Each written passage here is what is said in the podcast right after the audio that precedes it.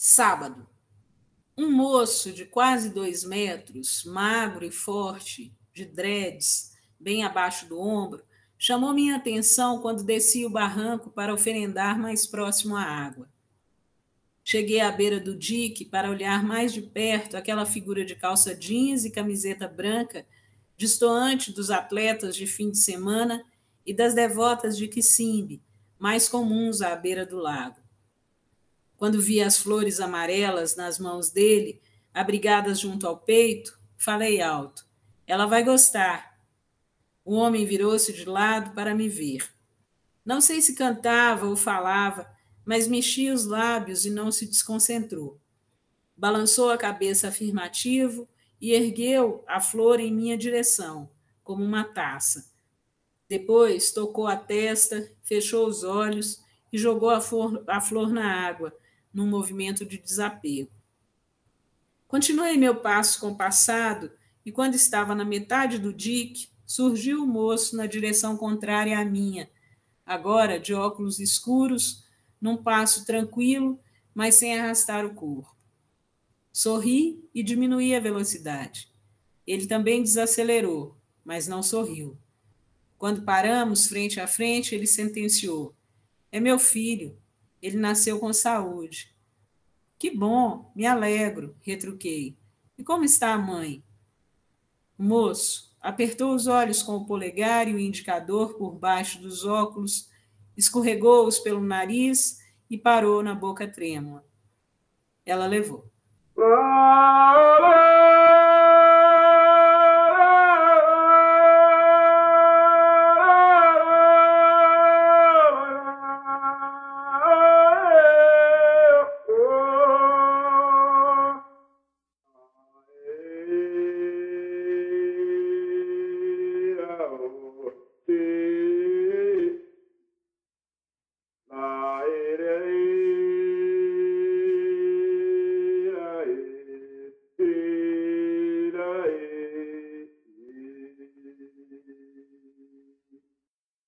Olá, esse é o podcast Sonhos Intranquilos. Esse é o nosso oitavo episódio. Se você chegou até aqui, você já conhece o procedimento. Meu nome é Tomás Amorim, eu faço pós-doutorado em teoria literária na Unicamp e converso aqui no podcast com autores contemporâneos sobre os seus trabalhos mais recentes.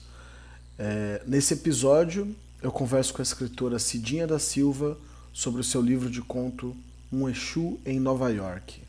A Cidinha, além de escritora, é editora na Cuanza Produções. É, como escritora, ela tem 19 livros de crônicas, contos, ensaios, dramaturgia e infanto-juvenis.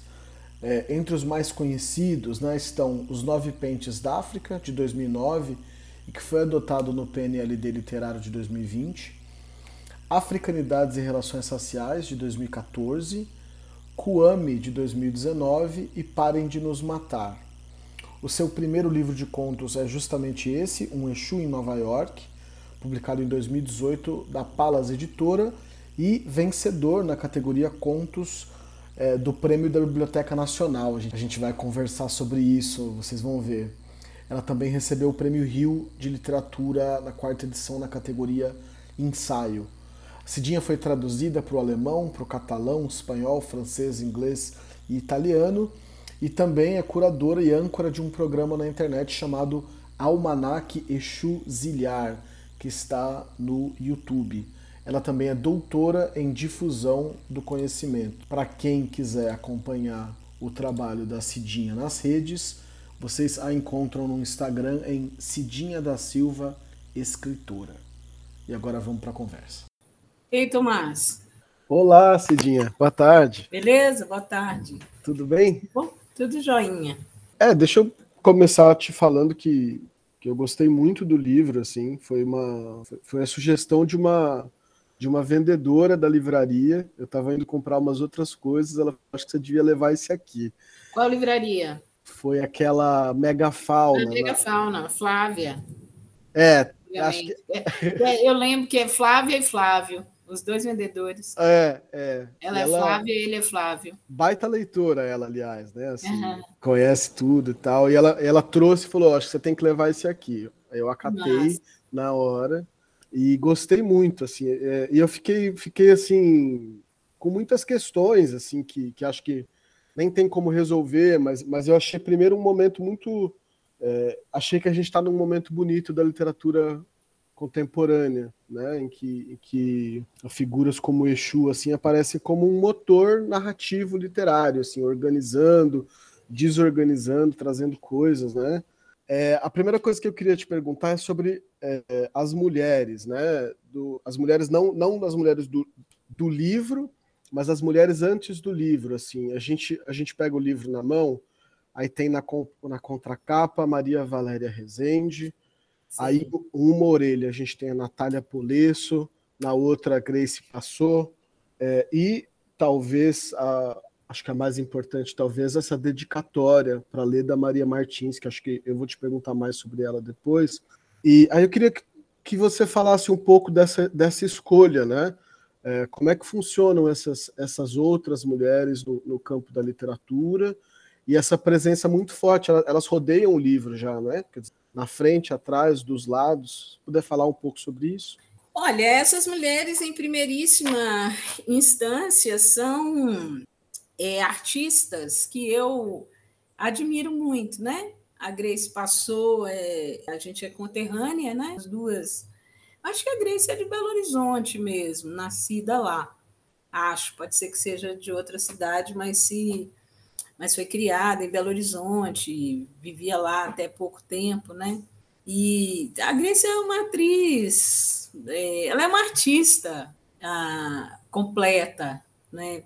Me lembro que o último espetáculo que eu assisti com a Grace, o Preto, ela canta e canta uma música que é do repertório da Alcione, a personagem dela canta, ela canta a, a capela e canta maravilhosamente bem. Eu nunca tinha visto a Grace é, cantar. Né? Então, ela é uma artista que eu admiro muitíssimo, que tem um texto que eu gosto muito também. Né? A Grace tem um, uma prática de publicar a dramaturgia dela, né?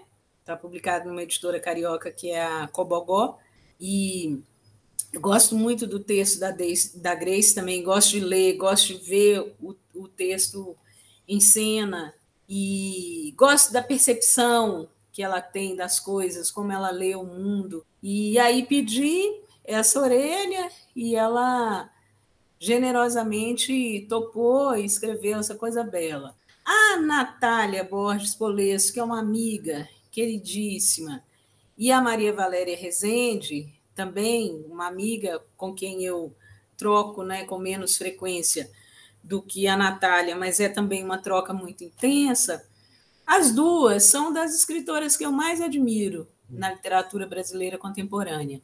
Admiro e aprendo. Né?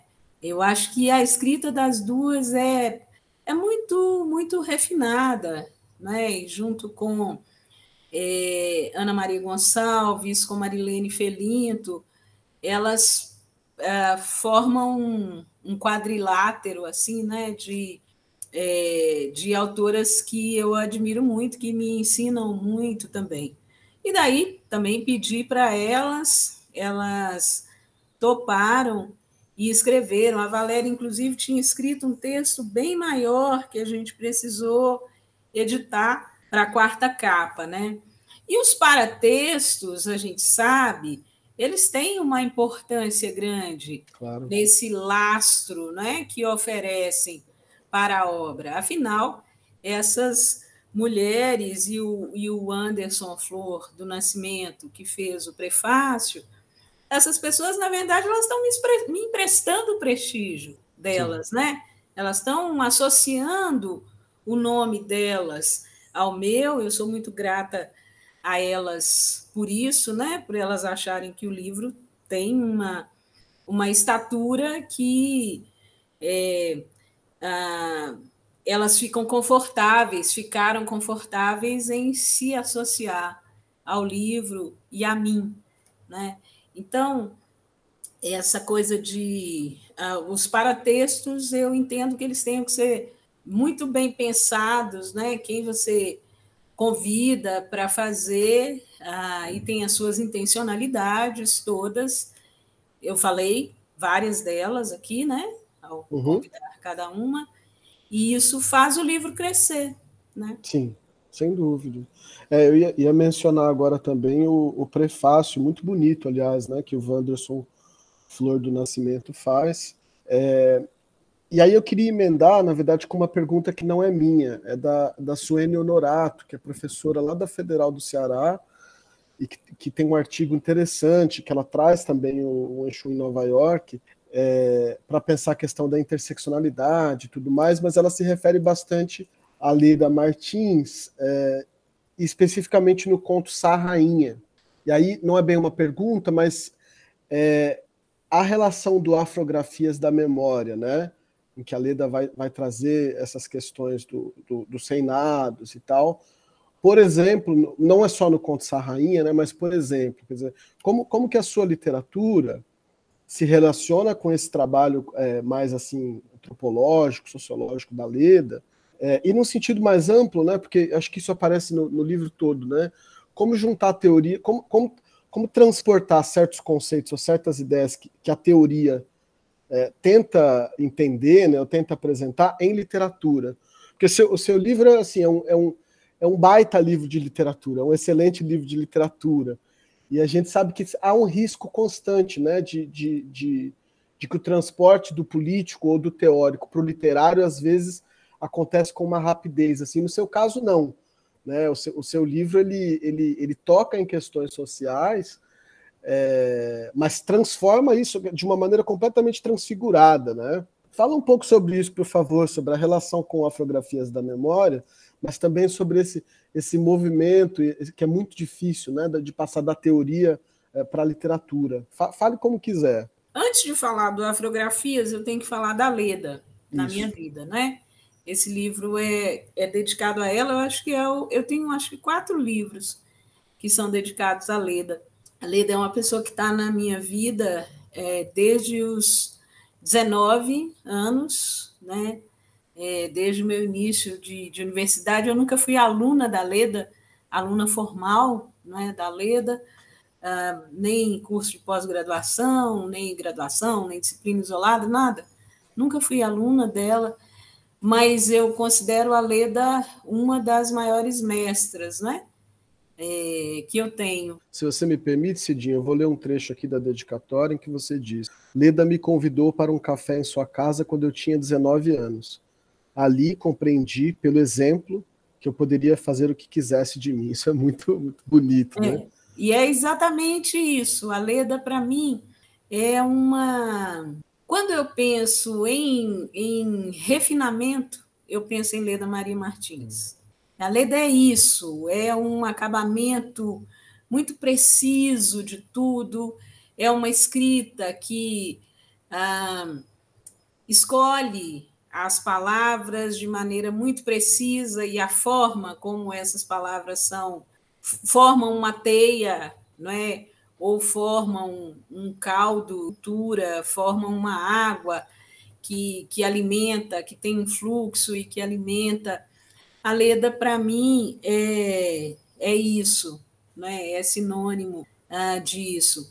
O Afrografias é um livro muito importante na minha vida. Durante muito tempo eu tive um mantra que era o seguinte: que se em algum momento da vida eu conseguisse escrever algo que se aproximasse, um parágrafo, que se aproximasse do apuro técnico da Leda, eu poderia morrer feliz. As pessoas me perguntam: você já conseguiu? Não, eu continuo tentando. continuo tentando. E o Afrografias é isso, né? Cada frase do Afrografias, cada parágrafo do Afrografias contém um mundo, né? É um livro que contém muitos mundos e, e ele foi reeditado agora, né? junto com esse livro novo, O Tempo, tempo Espiralário, o Corpo Tela, né? É, é, e todo mundo deveria ler, todo mundo deve ler, deve conhecer Leda Martins. Mas eu não faço nenhuma, digamos assim, tentativa de tradução ou de transdução disso que você está chamando de teoria é, para a minha literatura, né? As, as africanidades, as orixalidades, as ancestralidades, a, a tensão e o, e o diálogo entre tradições e contemporaneidade, tradições entendidas como africanas, afro-brasileiras, afro-indígenas e afro-diaspóricas, elas me interessam sobremaneira. Eu considero, digamos assim, o, o, o líquido amniótico no qual eu sou gestada. Né? É isso que me nutre, me, me alimenta e me dá elementos para é, fazer uma compostagem interna e, e, e devolver isso, né? É, devolver isso para o mundo como literatura, né? Ah, dos mundos que eu, a partir dos mundos que eu que eu construo. Uma coisa que acho importante destacar, é, Tomás, é o quanto quando você fala do risco do transporte do político ou do teórico para o literário, é que sim, esse risco existe, como você pontuou aí, mas existe também uma atribuição disso a escritoras negras e negros, né? Escritoras negras, escritores negros. Há uma atribuição disso a gente, uma expectativa de que façamos isso, uma tentativa de enquadramento para que façamos isso, como se a nossa literatura fosse uma literatura que tivesse que ter uma função. Né? Ela não é uma literatura para fruição, é uma literatura que cumpre funções táticas nesse grande campo de futebol que é o sistema literário. Isso é interessantíssimo, né? Dá para dá para seguir longe, dá para seguir muito longe pensando nisso, né? Sobre, gostei muito disso que você falou. É, a leitura sobre autores negros também impõe essas questões, né? Sim. Muitas vezes elas nem estão lá, ou nem estão colocadas dessa maneira, e o, e o, e o leitor, ou principalmente o crítico. Principalmente a crítica. Ah, o autor é negro, ah, então, então preciso procurar certas questões ou certas. Uh, certos movimentos. Às vezes nem procuram, atribuem a gente, atribuem. tem gente que consegue ler o que não está escrito. É. Mas e se foi se, se tivesse sido escrito por uma autora negra ou por um autor negro, as pessoas conseguem ler o que não está escrito. Eu, eu, tenho um respeito enorme por isso que você falou, né? De que de, você falou como, como, se, como se a literatura escrita por autores negros precisasse ter uma função para além da própria função, não sei, literária, que ela, né? Como se ela precisasse de uma justificativa extra para existir que não fosse, enfim, a mera literalidade dela, e, e de fato isso. Isso, ninguém exige isso de, de, de, outros autores, né? Mas você, mas a sua literatura ela não, ela não joga nesse, nesse campo, porque porque eu vou te, eu vou te é muito difícil falar sobre o seu livro. Eu tentei, tentei, é, exatamente, exatamente. Tentei, tentei, formular perguntas e eu não, não encontrava as palavras. Acho que ainda não encontrei. Mas o, o, que eu, o que eu senti lendo e que eu achei muito poderoso foi, foi esse Exu como movimento, é, como motor, é, na, na, sua multiplicidade, né? É, e como isso tem uma relação é, íntima, necessária com o que a gente chama de literatura, mesmo dentro do pensamento eurocêntrico, né? Na tradição, na tradição europeia, a, a literatura ela, ela, também é essa multiplicidade de caminhos e de movimentos. E, e o seu livro ele, ele, ele produz um pouco então esse encontro, né? de, de, de reler o que a literatura pode ser a partir de uma perspectiva exuística. Nesse sentido, há uma função ou há uma, uma, uma transformação que o seu trabalho opera sobre o que a literatura era até antes dele. Eu acho que toda grande obra faz isso, mas a sua, mas a sua escritura especificamente, ela, ela também age, ela também transforma isso que a gente chama de literatura, né? É uma afirmação ou você está me perguntando? Estou só jogando, você comente como quiser. Assim, Não, é, é, é a sua leitura, né? Como recepção e como crítico, né? Desses, desses, dois, desses dois lugares. Eu estou muito interessada a, a perspectiva exúnica me interessa muito, né? Me orienta muito essa coisa dos trânsitos, da comunicação. Quando eu escrevi o primeiro texto do livro, não, não o primeiro texto. Quando eu escrevi o texto que é o primeiro texto, o das livro, botas, o I Have Shoes for You, é, esse texto se chamava Um Exu em Nova York. E aí, comentando com uma amiga, contando a história, não sei o quê, é, no texto tem uma expressão lá que é Eu tenho sapatos para você. Ela me dizia assim: Ah, mas será que não era uma outra, que é muito comum na comunidade negra estadunidense, que é calce os meus sapatos? Ou seja, experimente estar na minha situação. E eu disse: Não. A gente fala em português é, da minha pele, né? É, isso, experimente estar na minha pele. E eu digo: a, a frase é: Eu tenho sapatos para você. Então, para evitar confusões, o título passou a ser I Have Shoes for You. E, e levei o título do texto para o livro, que era um título muito bom, né? Levei uh, para, para o livro. Então, esses trânsitos, esse movimento, o diálogo entre mundos distintos, né? mundos talvez inusitados, porque se a gente disser um Exu em Salvador, um Exu em uhum. Santiago uhum. de Cuba, um, um Exu em Havana, um Exu em Nova Iguaçu, na Baixada Fluminense, né? Nada disso é, causa surpresa.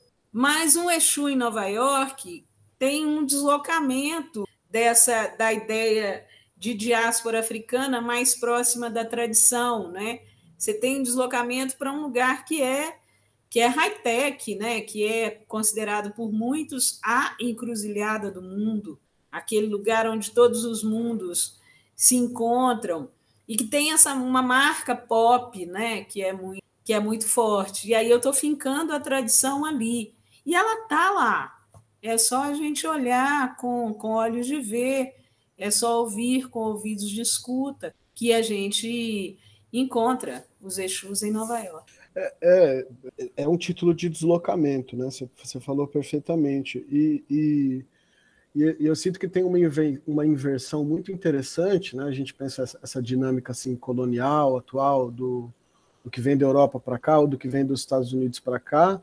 E, e, aqui é o Exu que vai para lá, né? Então, então tem, uma, tem uma inversão desse, desse movimento, mas como você falou, ele já está lá. E eu acho isso também muito poderoso, né? Porque é, é uma cosmovisão, né? E, e, essas entidades elas não agem dentro do, dos limites uh, municipais ou estaduais, elas são forças é, de deslocamento pelo mundo, pelo, pelo cosmos como um todo, né?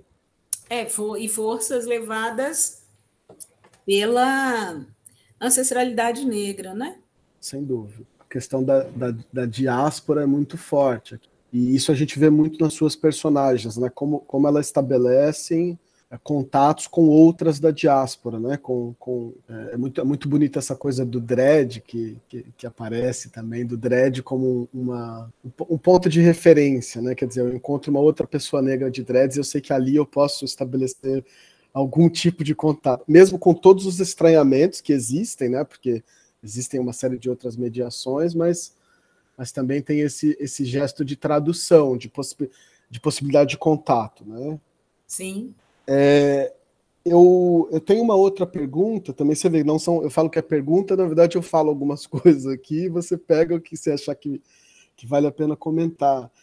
É, que, que na verdade é uma coisa um pouco mais do ponto de vista formal, porque é, o, seu, o seu livro, ele, você como, como o outro falava, né? Você ganha por nocaute, assim, são, são, são histórias curtas, assim, são, são, são, são, são coisas rápidas, né? São, são, são cenas, assim, fotográficas, assim. É, me, mesmo em histórias em que acontecem muitas coisas, elas são curtas, né? Isso, isso é parte da, do, do, do estilo do livro. É, o seu jeito de escrever são contos, né? Eu até fui olhar na, na ficha catalográfica, né? Que, é, que eu acho que o último resquício de autoridade que restou no livro é a ficha catalográfica. E, e aqui está escrito contos brasileiros, né? Mas em, em, muitos deles eu tinha a sensação de estar tá lendo uma crônica. É, uhum. É, você tem alguma coisa de cronista também, ou pelo menos é um, é um conto com, com tom de crônica, ou crônicas mais narrativas que contam uma, uma, pequena história, né? Eu achei isso muito interessante, muito original, assim, esse jogo, e eu, eu queria pensar mais por que disso, né? É, por, que essa, por que essa forma para contar essas histórias?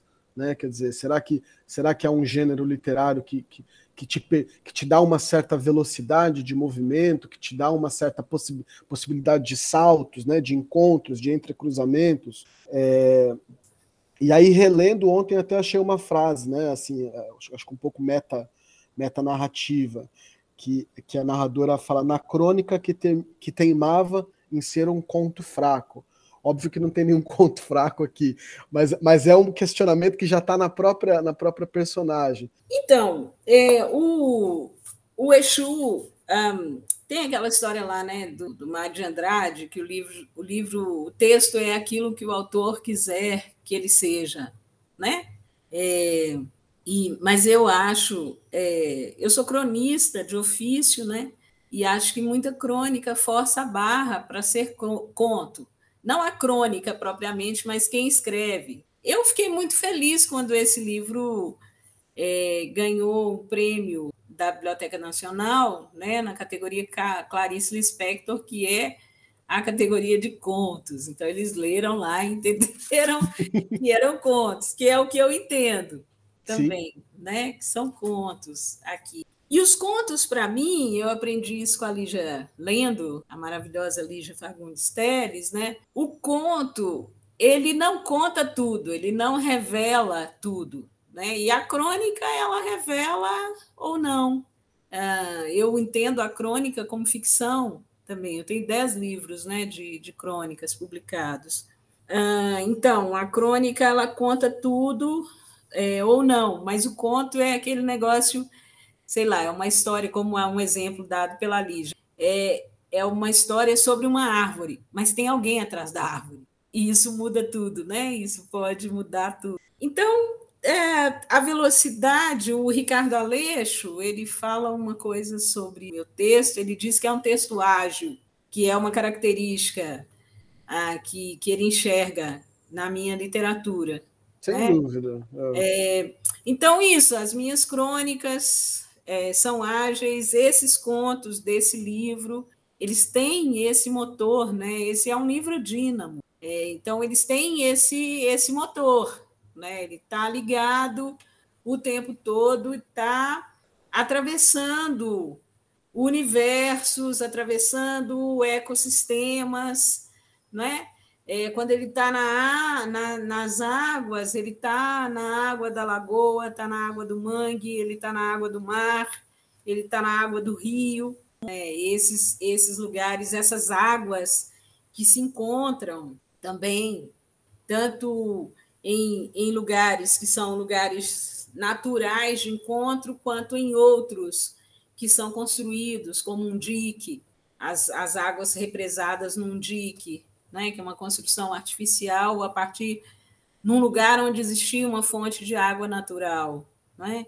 Ah, então isso, essas coisas é, me interessam muito e estão muito presentes no meu texto e presentes de uma maneira é estruturante mesmo, né? Da, da... É, acho que é um pouco isso que eu estava tentando dizer. Assim, a, gente, a gente vê essa velocidade, não sei se velocidade é a palavra, mas essa capacidade de transporte de um lugar ao outro, é, que, que, é atribuída a Exu, nessa, nessa, forma literária, nesse gênero um pouco híbrido. assim, né?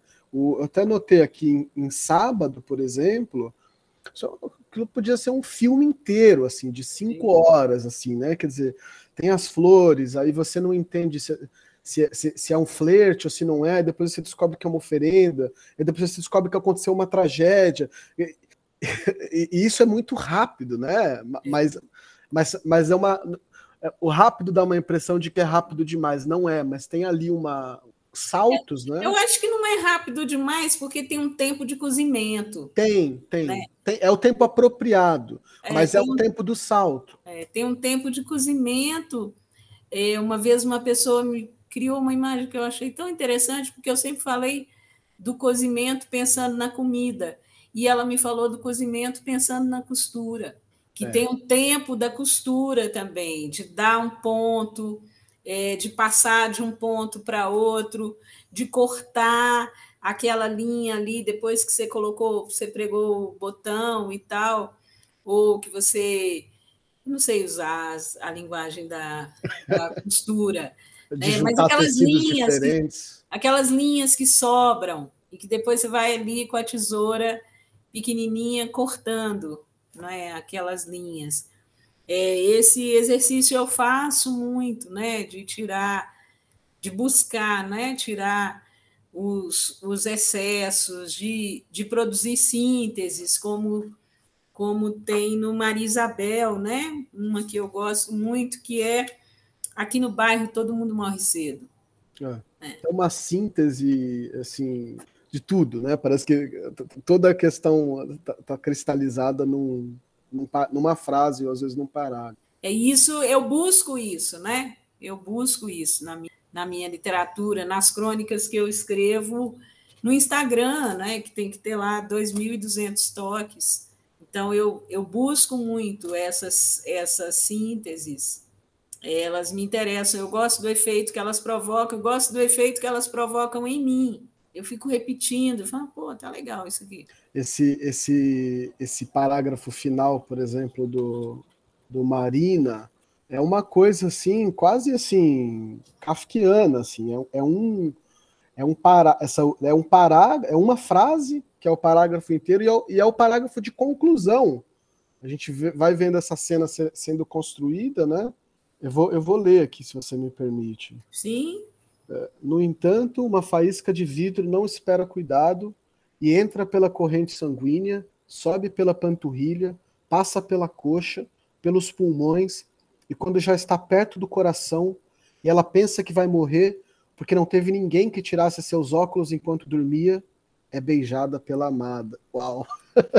Isso aqui tem é uma, né, uma é, é, é, é, climático, né? Conclui o conto que você tinha contado, mas tem uma reviravolta, então é anticlimático ao mesmo tempo. É movimento puro, é muito movimento, né? A gente acompanhando essa partícula de vidro subindo e com medo pela personagem, né? Que a gente tem uma simpatia por ela. Uhum. Essa é a ideia. Tem uma coisa que eu sempre escrevo na dedicatória para as pessoas, que é assim, que, que esse Exu, que esse Exu te pregue boas peças. E é o que eu quero que aconteça enquanto as pessoas estão, estão lendo. E quando fazem a segunda leitura, fazem a terceira, porque em muitos textos elas co conseguem perceber melhor, né? A, tem umas complexidades ali é, escondidas, né? Numa aparente, na, na aparente simplicidade de uma história, né? E aí, quando a pessoa lê a segunda, a terceira vez, ela vai se dando conta de isso acontece, né? Com todos os textos, né? A gente vai se dando conta de aspectos que a gente não tinha visto na, na primeira leitura. Mas essa construção de camadas, assim, ela é muito intencional, né, da minha parte. Assim, a minha, a minha literatura é por intenção, ela, ela tem muita intencionalidade, né? Eu brinco com isso. Não, a gente percebe, é uma, é uma construção, assim, são camadas e são é, construção de expectativas e quebra de expectativas, mas também não de uma maneira assim hollywoodiana, não, pelo contrário, né? Assim, tem sempre uma, uma, uma virada de ponto de vista, parece assim. Você está contando é, a história eu, de eu prezo a verossimilhança, né? Eu acho que as coisas, eu gosto das coisas assim. É, ai, coisas escalafobéticas, assim, que você, às vezes você lê, eu né, dou cursos aí de escrita criativa e eu, eu sempre brinco com as pessoas, assim, às vezes as pessoas escrevem coisas, eu falo, mas você falaria um negócio desse? Você conhece alguém que falaria fala desse assim, né? jeito, né? né? É, ou você acha que que sentido que você vê nessa história indo para esse lugar aqui que você levou? Tem alguma sustentação isso? E começa a fazer perguntas. E eu me faço muitas perguntas, né? Quando eu, quando eu estou escrevendo, para ver se o texto se sustenta mesmo, né? Tem textos que saem de uma que eu escrevo inteiros, né? E aí depois eu vou relendo e vou perguntando coisas para ver, né? O, o, sábado mesmo, que é um texto que você citou, é um texto que eu, que eu gosto muito, é dos mais queridos assim do livro.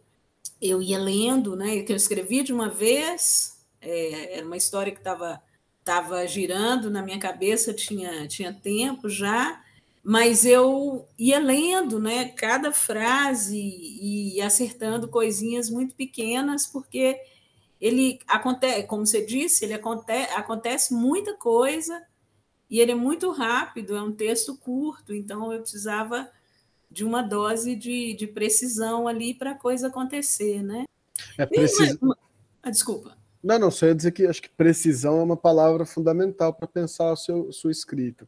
É, eu tenho uma coisinha que eu queria contar em relação ao que você começou falando mais atrás do, do Sarrainha, né, que é o texto que encerra o livro, e foi uma coisa tão linda. Eu lancei esse livro em Belo Horizonte, é, no Muquifo, que é o Museu de Quilombos e Favelas Urbanos de BH, que fica na barragem Santa Lúcia e na frente, o Muquifo, na verdade, hoje ocupa um espacinho agregado, um puxadinho, digamos assim, da Igreja das Santas Pretas, porque o Muquifo era num espaço, uh, um espaço grande, que os meninos do tráfico resolveram tomar o espaço e ficou impossível ficar lá por questões de segurança. Então, o Muquifo foi para trás, para a parte de trás, um puxadinho da Igreja das Santas Pretas. Então, eu estava lançando o livro dentro da igreja. Eu e Áurea Carolina, deputada federal, Áurea claro. Carolina, minha deputada, estava é, comentando o livro. E na hora que eu estava lendo essa rainha, é, choveu, a, um, um, grupo de, de congado lá da barragem Santa Lúcia estava tocando, começou a tocar no início da, da rua, né? E Leda Martins chegou. Foi uma coisa assim, do outro mundo, cara. Do outro mundo. A Leda entrou na igreja. A Leda estava viajando, ela estava em Salvador, ela tinha me dito: olha, eu não sei se eu vou conseguir, porque eu estou viajando e tal, mas se der tempo eu vou. A Leda é sempre muito gentil, né? Se der tempo eu vou sim e tal. E aí chega a Leda, com, com, Isso tudo. E, com e a, a, chuva e a música. E o tambor, né? Os tambores tocando. Foi muito mágico. Assim, fiquei muito, muito feliz. Imagino.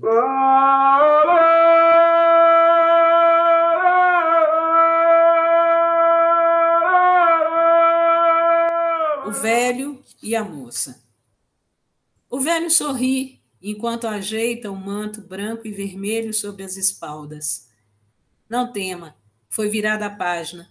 Tens agora um livro a escrever. Mas por onde devo começar, velho Airá?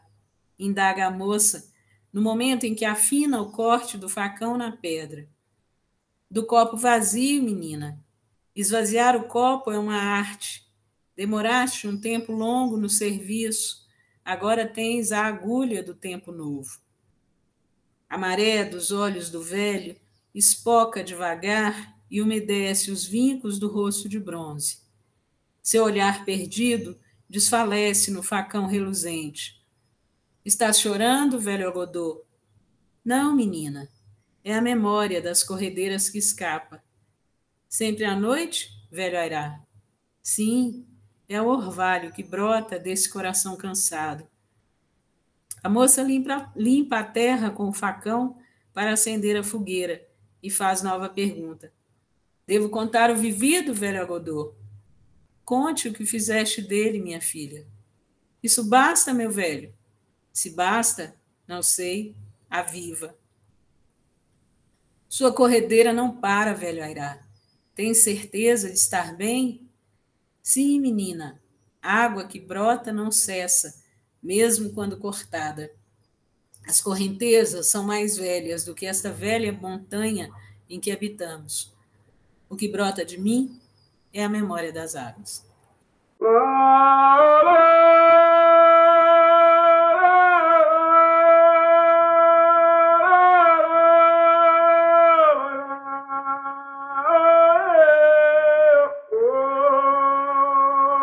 esse foi muito bom. Obrigado por contar isso do, do Muquifo. A Suene tinha me falado do Muquifo também. Acho que ela até entrou em contato com o padre Mauro. O padre que tem, Isso, tem uma é dissertação é de mestrado e faz parte da curadoria, assim. É, ele é o curador e ele é agora é curador. ele, há uns 20 dias, defendeu o doutorado. Também sobre o Muquifo.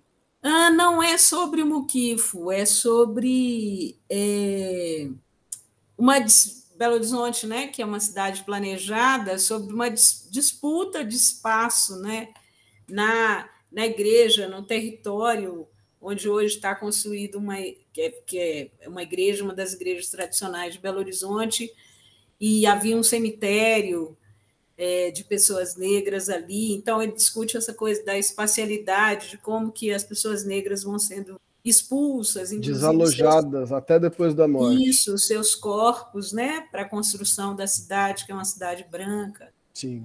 É, são essas coisas que ele Interessante. É, o Cidinha, antes, antes você estava falando sobre verossimilhança, achei é, é, isso, né? Acho que o seu livro ele, ele desarticula muitos, muitos polos assim que a gente costuma pensar na, na teoria literária, na crítica. E, e eu, e até achei, eu achei interessante você trazer esse termo da verossimilhança, porque eu entendo absolutamente você falar que busca a verossimilhança, porque os seus personagens, eles são personagens muito eles têm um traço de realidade muito impressionante, assim. Não são tipos ideais, são, são pessoas. É muito é muito reconhecível. São falas muito reconhecíveis dos personagens, né? É, mas, né, é um livro chamado Um Exu em Nova York. E o, o, o misterioso, né, aparece aqui o tempo todo. E, e eu fiquei tentando pensar isso, né? É, principalmente na nossa tradição literária. É, tem essa coisa né, latino-americana do chamado realismo mágico, realismo fantástico.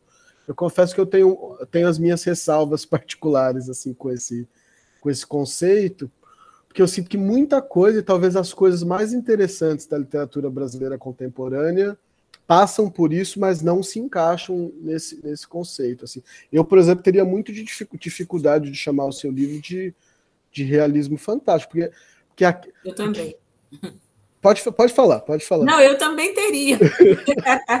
eu também teria, porque acho que é outra coisa. Quando eu disse né, que eu brigo, bebo do diálogo das, e das tensões entre tradições e contemporaneidade, nas tradições africanas, afro-brasileiras, afro-indígenas e afro-diaspóricas, o mundo espiritual é aqui, agora, enquanto nós estamos conversando nessa tela né? as coisas estão acontecendo, o invisível está operando. Isso é princípio. Você vê o Ailton Krenak, que agora virou moda, né? É, vê o Ailton Krenak falando a forma como ele diz, não, porque a gente conversa com o rio, a gente conversa com a árvore, a gente conversa com o peixe, porque a gente entende que tem um espírito ali. Né? Então, é uma outra compreensão do mundo, é um outro jeito de dialogar com o mundo, com as suas diversas é, energias constitutivas. Né? A, a Lívia Natália, que é uma poeta da Bahia, uma das minhas poetas preferidas, e também uma teórica importante. Outro dia eu estava lendo uma coisa que a, que a Lívia caracteriza esse tipo de texto como o meu, é, como é que é? Literatura adochada. Dochada? Adochada. Adochada. É, adochada. Adoche é aquele aquele monturuzinho ali que o iniciado usa na cabeça, que tem uma peninha em cima, que é o ecodidé, né? Aquilo é o adoche. Então, certo. ele é um símbolo da iniciação. E vem daí esse adochada da, da, da Lívia, Lívia Natália que, que tem por sinônimo também, ela diz, uma literatura adochada ou de encantamento. Ah, o encantamento, ah, o, o, o, contrário é, da vida não é a morte, é o desencanto. Quando você perde a alegria de viver, quando você perde a força de viver, de lutar, de transformar, né? isso é o contrário é, da vida. né? O desencanto é o contrário da vida, não a morte. A morte faz parte da vida. A morte é um momento da é vida. É mais um. É e como um. o Gil diz, você tem que estar presente, como quem dá posse é um presidente, é, você tem que estar ali para morrer, não é? é? você não consegue falar da morte porque você, você tem, você não, você não observa é, ela de fora, né? Você vai viver no seu corpo e não vai dar tempo de você falar sobre o que você está vivendo, né? experienciando. Então, isso é parte da vida. O contrário da vida é o desencanto, não é, não é a morte.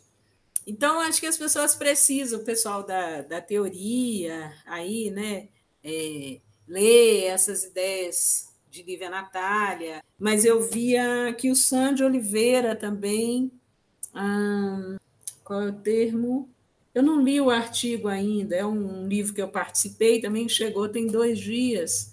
Eu só dei uma folheada assim, mas vi também que aqui o Sandro Oliveira tem lá um, um enfeixamento teórico para esse tipo né? Uhum. de literatura que a gente faz, que eu, que eu fiz aqui né, no, no Exu em Nova York. E aí o, o, o pessoal da, da teoria precisa dialogar né, com essas claro. teóricas e escritoras e ver aí o que, que elas estão propondo, que é muito mais próximo do caso. Não, faz todo sentido, né? Então, estou vendo aqui é que o Sam está mais preocupada com a aplicação da lei 10.639, pensar esses conteúdos que estão sendo trabalhados na lei e tal. Então, é diferente da Lívia, Natália, é, cuja pegada é mais de teoria literária, né? Como eu uhum. falei, eu não li ainda, só passei os olhos nesse livro que chegou há dois dias. Mas aqui o Sam fala de pedagogia ecoancestral ou de pedagogia da ancestralidade. Ela está mais ligada no campo aí da Lei 10.639. Mas acho que é uma ferramenta interessante também. Sem dúvida. É, é isso, né? O, eu acho que os objetos literários também vão produzindo as teorias literárias. O, o seu livro não permite ser, ser colocado nessa caixinha, então uhum. daí surgem movimentos teóricos para tentar entendê-lo, né? Essa questão é isso, né? Se, se, se o mundo espiritual é presente, então você não tem essa contradição entre o, entre o, o material e o espiritual. Isso é uma divisão europeia que faz sentido num certo campo de pensamento e, e aqui não faz. Então é uhum. Ver a partir do, do ponto de vista que o livro está propondo, né? É a história da Leda, né? Que eu contei também. Eu estava lendo o conto Sarrainha, que fala de uma situação de, do reinado, né? De, um, de uma rainha que tem Alzheimer e, e que deposita suas insígnias de realeza no chão. Aquele depósito ali no chão é para quem pegar aquelas insígnias continua a tradição né? O cetro, a coroa, o manto. Quem pegar, eu passo ali, eu pego aquilo, eu tenho a, o compromisso de continuar a tradição. Ah, eu posso pegar sabendo, mas eu posso também pegar sem saber, mas tem outras, tem uma egrégora ali que sabe, está dizendo é você, você vai continuar. E, né? e, é, uma, é uma relação com a tradição muito rica, né? Quer dizer, não é uma tradição engessada, autoritária. É, não, a tradição, ela é viva. Né? É, a tradição, quando a gente compreende, ela não é estática. Ela é viva, ela é dinâmica. E, isso a gente também vê aqui no seu livro, né? São, são movimentos, são, são transposições no espaço, mas no tempo também, né? Tem coisa aqui de diversas temporalidades. Sim. A ancestralidade tem diversas temporalidades, ela não é passado. Fala, fala um pouco mais sobre isso, por favor. Ela está aqui hoje e agora. Ela nos trouxe até aqui, foram os aprendizados, né? É, tem uma expressão que eu tenho usado muito, que é o título do meu próprio livro, ah, que são as tecnologias ancestrais de produção de infinitos. Elas nos fizeram superar né, todos os horrores é, do sistema escravista, elas nos, nos têm feito, elas têm feito com que a gente é, consiga existir a despeito de toda a opressão racial, de toda a estrutura racista que mina a nossa humanidade, né? que, no, que quer nos transformar em seres esvaziados. São essas tecnologias ancestrais de produção de infinitos que estão na forma como a gente lida com o canto, com a dança, com as plantas, com a medicina natural, não é? com as práticas de, de benzeção, de autocuidado, que passam por, pela forma como a gente se alimenta, pela forma como a gente atravessa determinados lugares, pela forma como a gente volta às encruzilhadas. Encruzilhada para nós não é beco sem saída. Encruzilhada é o contrário, é o lugar de achar saídas. Você está em dúvida, volta à encruzilhada e refaz o caminho a partir dali. Né?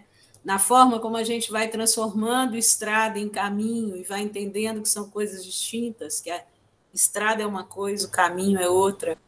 E essa, essa é engraçado, né? Quer dizer, você, você tem falado desde o começo sobre essa, esse encontro, né, entre modernidade e ancestralidade, né? Exu em Nova York. É, e tem, esse, e tem essa questão com a literatura, né? A literatura como essa, essa invenção europeia, muito bem localizada, isso que a gente chama de literatura hoje tem dois ou três séculos no máximo, né? Foi inventado tal. Mas a, mas a sua literatura e, e muitas literaturas contemporâneas estão propondo diálogos entre isso que se chama literatura, esse objeto livro, e outras tradições milenares de, de narrativas, né? de, de, de transmissão de conhecimentos, de histórias, é, isso tudo também com, em contato muito íntimo com a religião. Né? É, antes, antes você falou da literatura adochada, é, de uma literatura iniciada também, né?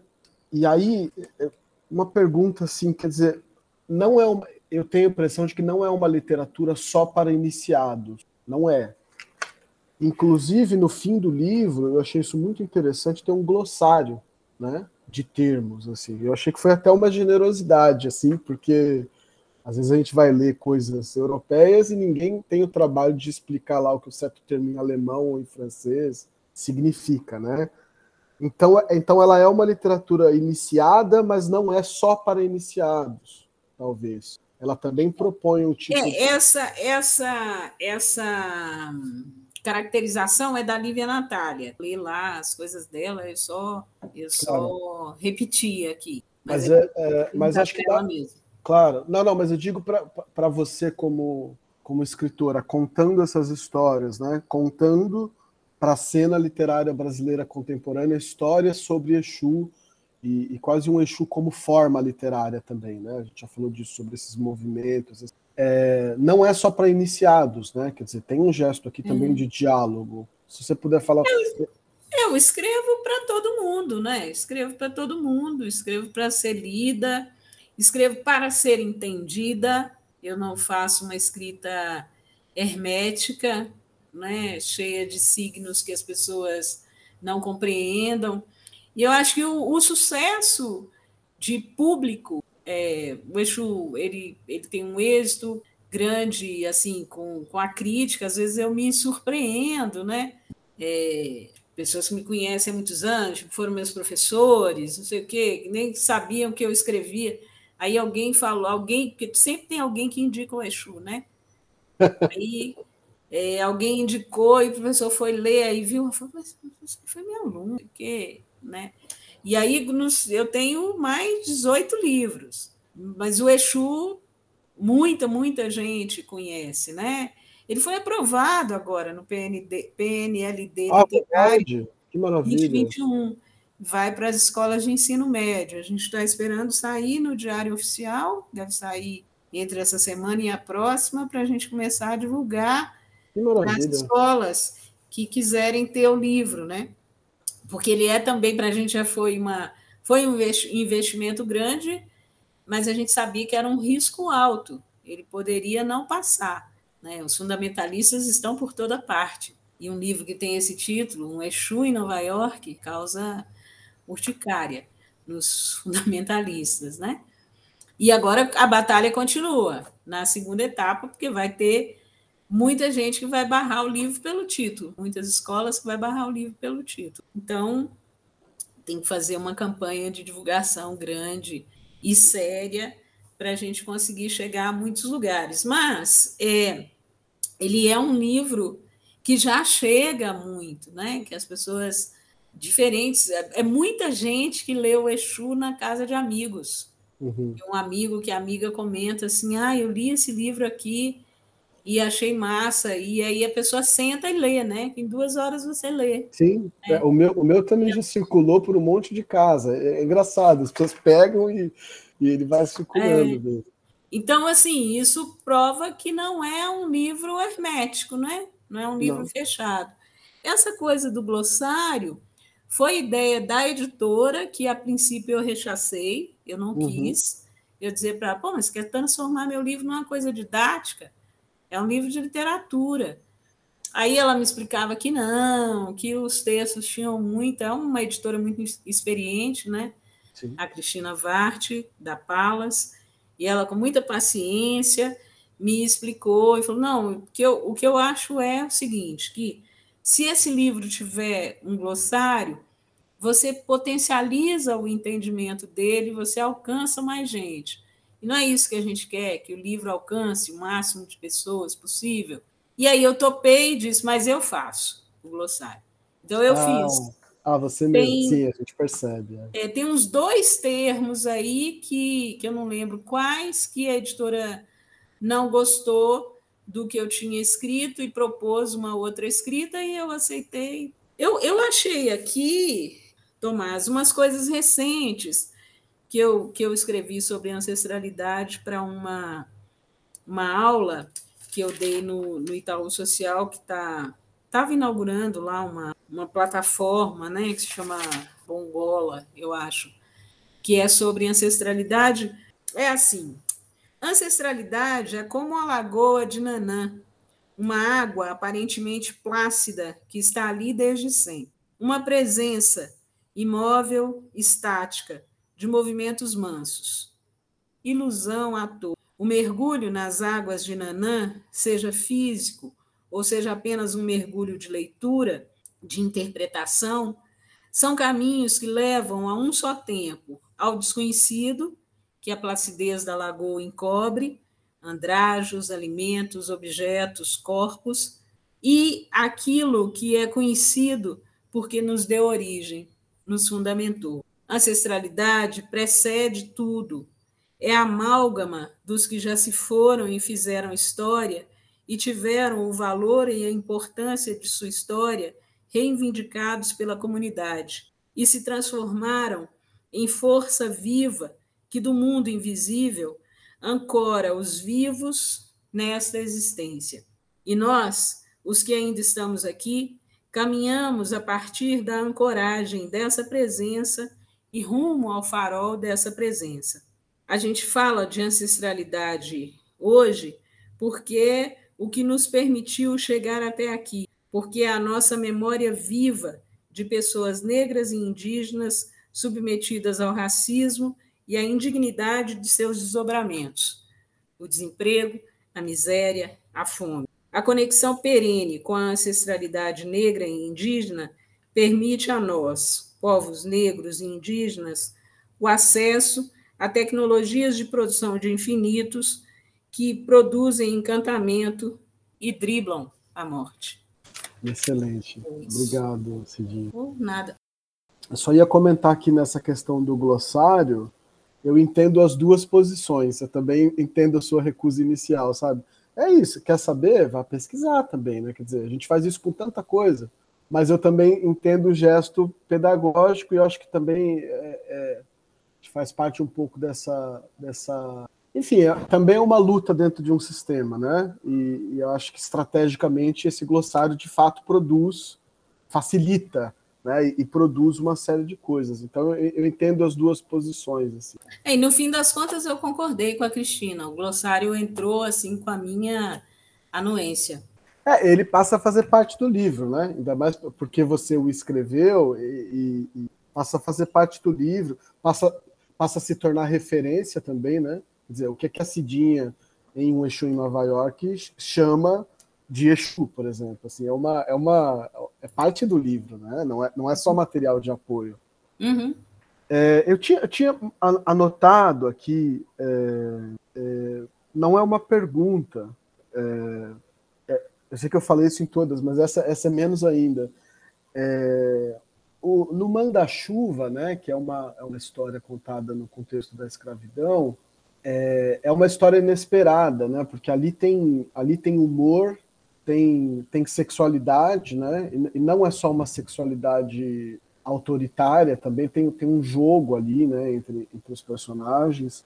É, então, então é, um, é, um, é, uma, é um capítulo que me deixou assim é, mais desconcertado do que os outros, assim, né? É, fiquei imaginando, né? O que que, o que, que é que deve ser é, escrever sobre o período da escravidão e, e ainda assim operar tantos deslocamentos, né? Quer dizer, não é o que a gente imaginaria seria uma história sobre violência, enfim, esses horrores que, que é quase que é o inenarrável, né? Não, não é possível falar sobre isso e aí a coisa vira só uma, uma, uma, uma violência, né? E aqui não, a gente encontra, é, é, é, a gente encontra outros movimentos, tem, tem uma série de outros movimentos psicológicos aqui muito sutis, né? É, até essa, ving, esse, essa quase vingança através de uma, de uma gravidez da senhora também é uma, é uma solução é, estranha, né? Porque a gente fica pensando, o que, que vai acontecer com essa criança também, né? Se você puder falar um pouco sobre isso. Sobre é, o que vai acontecer com essa criança é o que a historiografia, né? Contou tanto para gente sobre a roda dos enjeitados e outros, né? As mulheres engravidavam, as mulheres das famílias portuguesas, Sim. e eram postas nos conventos, né? Até, até parir, e depois essas crianças eram, se sobrevivessem, se não fossem mortas, e aí é muito intencional aqui, né? O que você quer que faça? A pergunta, quer que mate? Né? Quer, que eu faça o quê? É assim, né? É uma coisa aquilo, né? Não é, não é fruto de amor, ou ainda que fosse, é, provavelmente seria esse o destino, né? Então tem um jogo aí é, com as coisas da. É, porque para mim a verossimilhança é importante, né? Ah, o como chama esse negócio? A tripa de, de, de carneiro, porco. né? É. de porco, elas foram a tripa as, as tripas foram historicamente utilizadas como preservativo, né? No Egito, em vários outros lugares é, de África. Então, aí o que você faz é imaginar que, é, que provavelmente os, os escravizados, descendentes desses povos que usavam de carne como preservativo, têm esse conhecimento, né? que podem ter usado isso também como técnica contraceptiva em relações consentidas, né? em relações é, entre escravizados. E é o que você faz, você vai imaginando, é, vai vendo também o que que o que, que se sustenta, né? porque afinal eu não estou fazendo um texto, eu estou preocupada com a verossimilhança, né? eu poderia não estar, mas eu estou, uma coisa que me é, que ocupa a minha a minha atenção. Né?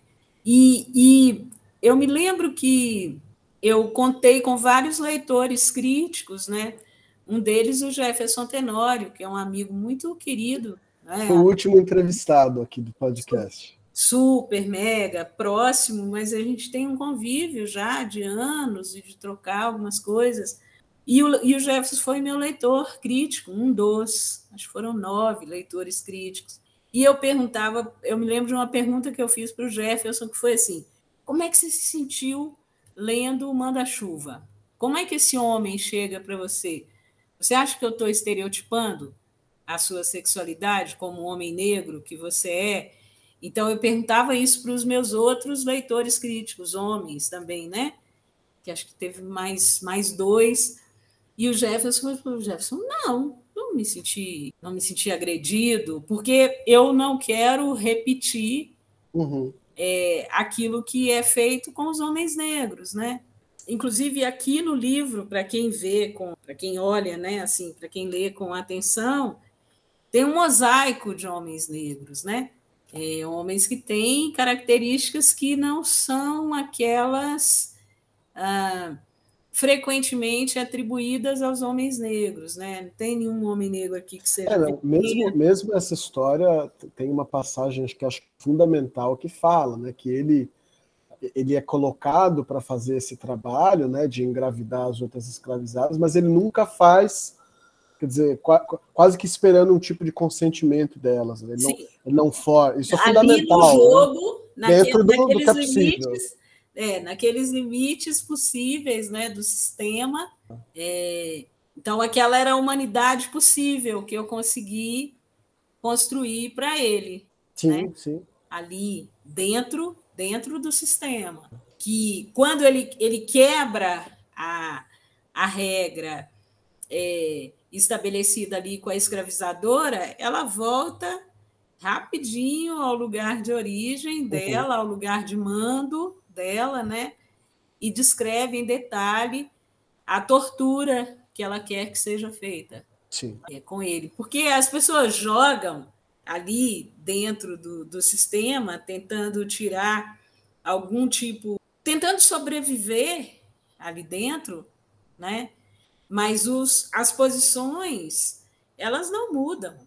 Sim. Em nenhum momento é, o manda-chuva tem poder, né? Ele está tá à mercê, está subjugado, a vida dele corre risco o tempo inteiro.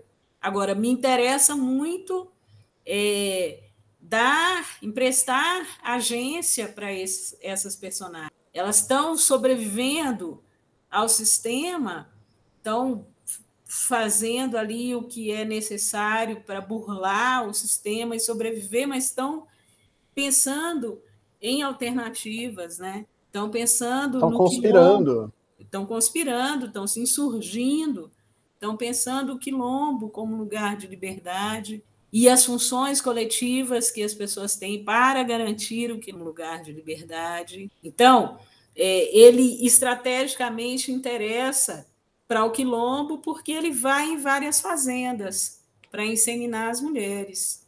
Então ele sabe de muita coisa né? Tem pessoas, ah, tem um romance aqui. Tem, se eu quiser escrever, tem. é, acho que quase, quase todas as histórias aqui tem um romance, tem um filme, né? É muito concentrado narrativamente. É, a última, se você ainda me permite, Sim. não sei como está seu horário, mas essa, essa questão da sexualidade também é muito, é muito forte, é muito bonita no, no livro. Porque é isso tudo que você falou, né? Mas, mas, mas o, a sexualidade também como um tipo de jogo em que essas, essas opressões sistemáticas elas se suspendem por um momento, depois tudo volta ao normal. Mas tem também ali uma possibilidade de outras de outras coisas, né? E são, e são sexualidades sobretudo femininas, né? E muito diferentes entre si. Às vezes você tem é, a mulher traída, você tem uma outra é, da mulher que, que encontra uma companheira na companheira da filha, isso depois é celebrado, mas mas é só o, é só o começo, a gente descobre no final. É, é, são, são, são sexualidades muito vivas, muito intensas e muito diversas, né? E eu acho que são sexualidades também, em certo sentido, encantadas, né? Quer dizer, não, não tem ali só, o, não se trata do, só do ato sexual, é uma... Eu fiquei muito... Essa, essa história da... da eu, eu esqueci o título agora, mas é aquela do, do cara que tá com a outra mulher... Lua e aí cheia. É, lua cheia essa é uma coisa muito impressionante, aquilo ali, porque é, ela olhando pelas frestas, né, e vendo ali aquela, uma série de práticas que ele se recusa a fazer com ela, o tratamento que ele dá à outra, né, isso é de uma, é de uma, é de uma dor, né, que, que, que enfim, a gente quase fica, quase não, a gente fica feliz com aquele final ali, né, que É, mas, mas eu queria te pedir para falar um pouco sobre, sobre essa sexualidade, que ela é feminina, mas assim, ela é plural, né? Quer dizer, tem, tem uma diversidade de pontos de vista também aqui sobre, sobre a sexualidade. Se você puder falar um pouco sobre isso, sobre a, a, a, o seu interesse como escritora nisso, né? Nessas, uhum. é, e são descrições muito materiais, né? Você traz, você traz sempre detalhes assim que, que enriquecem muito. É, eu nunca tinha pensado nesse lugar de encantamento aí que você falou, que eu acho que, que faz sentido, vou pensar nisso. É, eu venho pensando como um espaço é, de liberdade, né? Tem uma, é, uma coisa libertária forte né? nas minhas. É, libertária e insurgente, né? Na sexualidade das minhas, é, das minhas personagens, né? E é isso, sexualidade é mais do que um conjunto de, de práticas sexuais, né? É, e aí, talvez por isso o encantamento né, faça tanto sentido, eu não tinha pensado, achei muito legal essa sacada, porque tem vários outros aspectos, né? E a coisa está, ela se, se expande né, para além do encontro dos, dos corpos, né? É, tem coisas ali que, que precedem, que, que criam um, clima, coisas de depois, coisas de, é, de música, dessas materialidades também, né? Como, como você disse. Mas o que eu tinha conseguido pensar até agora era nessa perspectiva libertária e insurgente, é, que me interessa muito. E agora eu vou pensar nessa do encantamento, nessa dimensão de encantamento eu achei uma sacada muito legal. É, é, é muito variado, né? Tem, tem, tem esse, esse, uma sexualidade também que passa muito pelo cuidado, né? Por ser, por ser cuidada também, mas ela também é muito ativa. Tem, eu tava lembrando do Válvulas aqui, né? Que tem essa troca, esse pastor que está enganando ela ali, e de repente tem uma presença do sagrado que impede aquilo de acontecer. E é também uma insurreição, um rompimento, né? Isso uhum. no momento é, do sexual.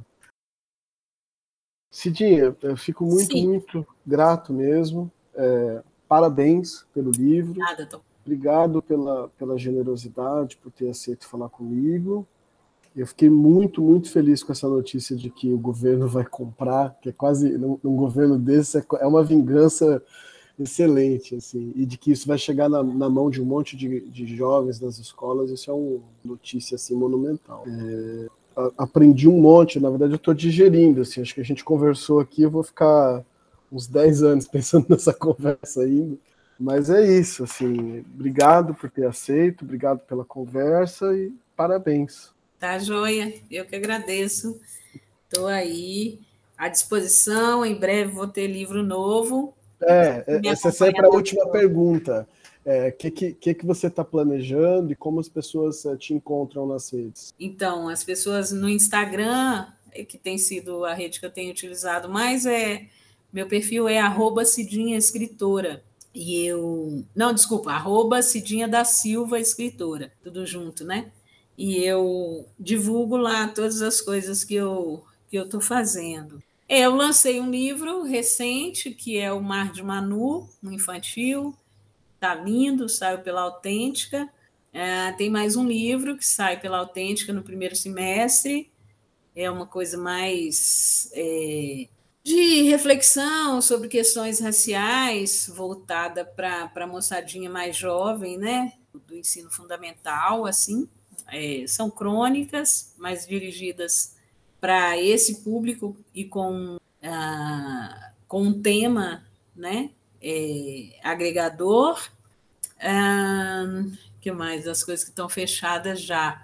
Tem um livro que sai pela Martelo, no primeiro semestre também, né, no primeiro trimestre, na verdade, que eu já mencionei, que é o Tecnologias Ancestrais de Produção de Infinitos, que é um livro de crônicas, é um livro de crônicas a, a maioria delas é inédita, né? Tem a minha tese, que é o Pirilampo das Africanidades nas Políticas Públicas para o Livro, Leitura, Literatura e Bibliotecas no Brasil, 2013-2015, Governo Federal, que sai pela Palas, não sei se sai no primeiro semestre. Essas coisas é que estão, assim, fechadas, fechadinhas. E tem outras em processo que devem acontecer esse ano, mas que eu não vou anunciar não, porque elas estão em processo ainda e a gente aprende com a tradição que a gente deve, é, quando as coisas estão em processo, você deve colocar energia ali. Você divulga depois que elas estiverem prontas. Enquanto Maravilha. elas estão sendo processadas, você foca a energia no processo. Depois você divulga. Maravilha, que bela oficina, hein? Muita, muita coisa.